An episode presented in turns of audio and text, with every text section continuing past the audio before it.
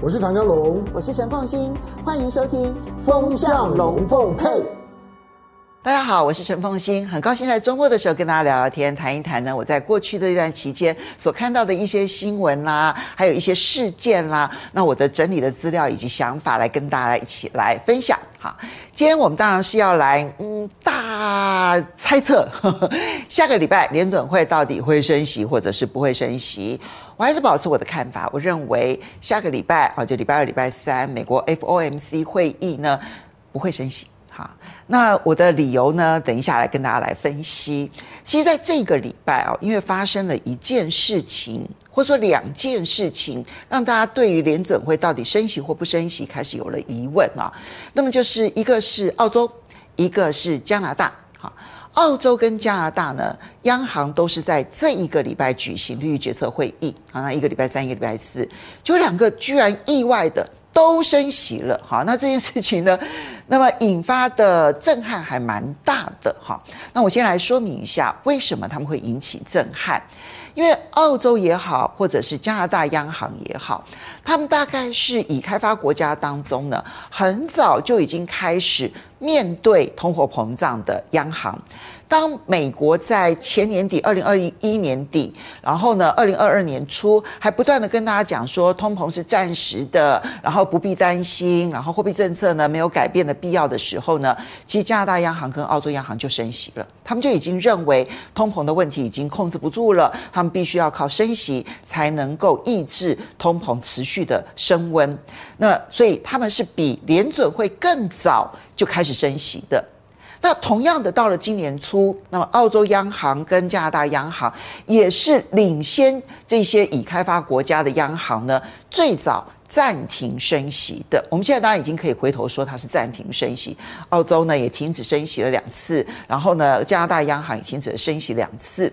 我们如果就全球通货膨胀的趋势来看的话，你单纯去看，呃，跟去年同期相比的年增率啦，或跟前一个月相比的月增率啦，来比的话，诶，通膨有降温啊，所以大家本来预期说，澳洲央行或加拿大央行在这一次的会议当中，应该要继续的暂停升息，因为。很多人都认为央行已经控制住了通膨了，不用担心了，通膨就会一路的往下滑，那不需要再升息来控制通膨了。结果不是诶，尽管通膨数字其实还在放缓哦，包括了澳洲，包括加拿大，就澳洲还是升息了，加拿大还是升息，这才引发了震撼。其实就过去的历史记录来讲的话，澳洲央行跟加拿大央行所做的事情，其实对于美国是没有什么太大参考性的哈，因为美国家它这个这这么强势的一个货币，其实并不太在乎其他央行做了什么事情，所以澳洲央行跟加拿大央行所做的事情，对于美国是不会有示范效果的。可是澳洲央行跟加拿大央行他们所考虑的事情。可能也是美国联准会所考虑的事情，这才会引发的说，大家担心说，那会不会联准会六月本来大家认为说，哎呀不会升息了，因为你从芝加哥期货交易所当中呢做利率的这一个期货的这些交易呢，你可以看得出来，从原本大家认为呢百分之八十以上的人认为联准会呢在六月份会暂停升息，突然之间降到呢不到六成的人认为呢联准会呢不升息。好，那当然现在又回到了大概。七成多，将近八成的人认为呢，联准会呢在六月会暂停升息。好，我还是认为六月会暂停升息。理由其实我在上个礼拜跟大家提到了，就是美债的新债海啸这件事情，一定会逼迫着联准会先暂停升息，以避免美国财政部在这一段期间。快速的发行的国库券，必须要用很高的利率，然后来这个发行，这会让美国财政部承受了太大的利息支出，它这个支出呢会挤压到其他的支出，所以呢，以美国财政部现在的财政部长叶伦，然后跟美国联准会的主席鲍尔之间的关系，你再去参考过去联准会在过去这一百年他们的作为来看的话。我认为美国现在的财政部对现在的联准会是有影响力的，而他希望美国联准会先暂停升息，然后来让他在发债的过程当中减少利息支出。我认为现在的联准会是真的会如此做。其实我们看到前一阵子呢，包括了有这个联准会的传声筒之称的《华尔街日报》记者 Tim Rose 呢，他就很大白话的告诉大家，联准会这一次会暂停升息，但七月份还会再升息。所以这一次的暂停升息，它不一定是因为经济数据所需要，它其实更可能的原因是因为政治上面它需要暂停升息。但现在问题来了，加拿大跟澳洲呢，它示范了一个各国的央行必须要考虑的一件事情，那就是其实通膨没有控制住。我们虽然看到就数字上来看，这个不管是这个美国啦、欧洲啦、加拿大啦、澳洲啦，甚至于英国啦。通膨似乎有一定程度的控制，我们看到年增率也在走缓啦，然后呢，我们也看到了月增率呢也在走缓。但是各位有没有注意到核心消费者物价指数，就是扣除掉能源、扣除掉粮食这种波动幅度非常大的核心通膨，最近的两个月看起来它都是不降反升，这什么意思呢？如果我们把时间拉长来看的话，你会发现。去年因为俄乌战争是在二月底爆发的，所以呢，不管是油价或者粮食价格，它的最高峰刚好就是三到六月。粮食的最高峰在三月，石油的最高峰是在六月。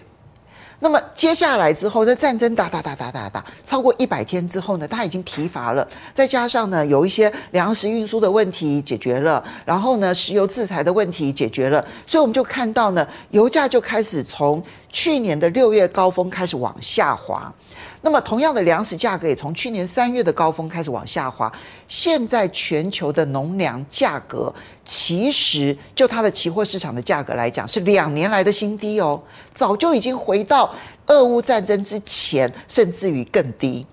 同样的，这个油价也从最高峰的一百三十几块美元一桶，到现在是七十几块美元一桶，其实跌幅是相当重的。所以，如果说你把粮食跟能源，拉到物价里头来看的话，其实它刚好是压低物价，它们造成了物价下跌的主要原因。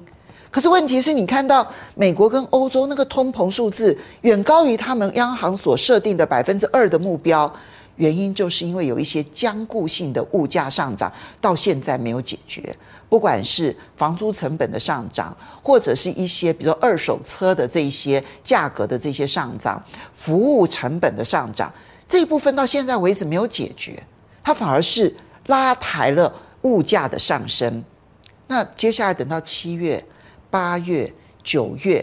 诶，去年同期的油价就没有那么样子的高喽。去年七八九月的粮食价格就没有这么高喽。在基期比较低的情况之下，现在的农粮价格跟能源价格所能够压低的物价，其实就有限喽。万一沙地阿拉伯的减产，然后让油价居高不下。到最后，油价不但没办法压低物价，反而油价变成了再一进一步的催生油价的一个来源喽。这种事情有没有可能？当然是有可能，因为去年的基期开始慢慢的往下滑，那么现在相对于去年来说，就不是太低，而是差不多。那么核心通膨所产生的催生物价的这效果就会显现了。这就是为什么明明你看到通膨好像有放缓。而加拿大跟澳洲非要升息的原因不可，所以加拿大跟澳洲央行的决策不会影响联准会，但是他们所看到的通膨没有解决的现象，在联准会看起来是一模一样的。所以我在这边呢要大胆的来预测，第一个呢是下个礼拜美国联准会呢应该不会升息，但是七月就很难说了。你要看美国财政部的发债到底顺利或不顺利。如果发债顺利的话呢，也许就会让联准会再升息。但如果它的发债不顺利，甚至于可能会让联准会七月都先不要再升息。那至于说今年年底期待联准会降息这件事情，嗯，现在看起来，除非有非常严重的经济衰退，否则我认为它的几率趋近于零。所以这就是我所判断的，呃，美国的货币政策。而这个货币政策当然对所有的金融市场都会产生影响。六月不一定，应该不会升息。七月，我觉得现在几率。一半一半，当然现在压住七月升息的主流意见是比较多，而我认为这要看美国发债的状况顺利或者是不顺利。那至于说要年底之前降息，嗯，不太可能，因为全世界的通膨目前看起来。没有被控制住，相反的，其他还在相当严重的一个情况之下。好的，我是陈凤欣，很高兴在周末的时候跟大家聊一聊，谈一谈在过去这一段期间所发生的一些经济情势，我的看法跟大家来分享。很高兴在这个时候跟你聊天，不要忘了下个礼拜同一时间再见喽，拜拜。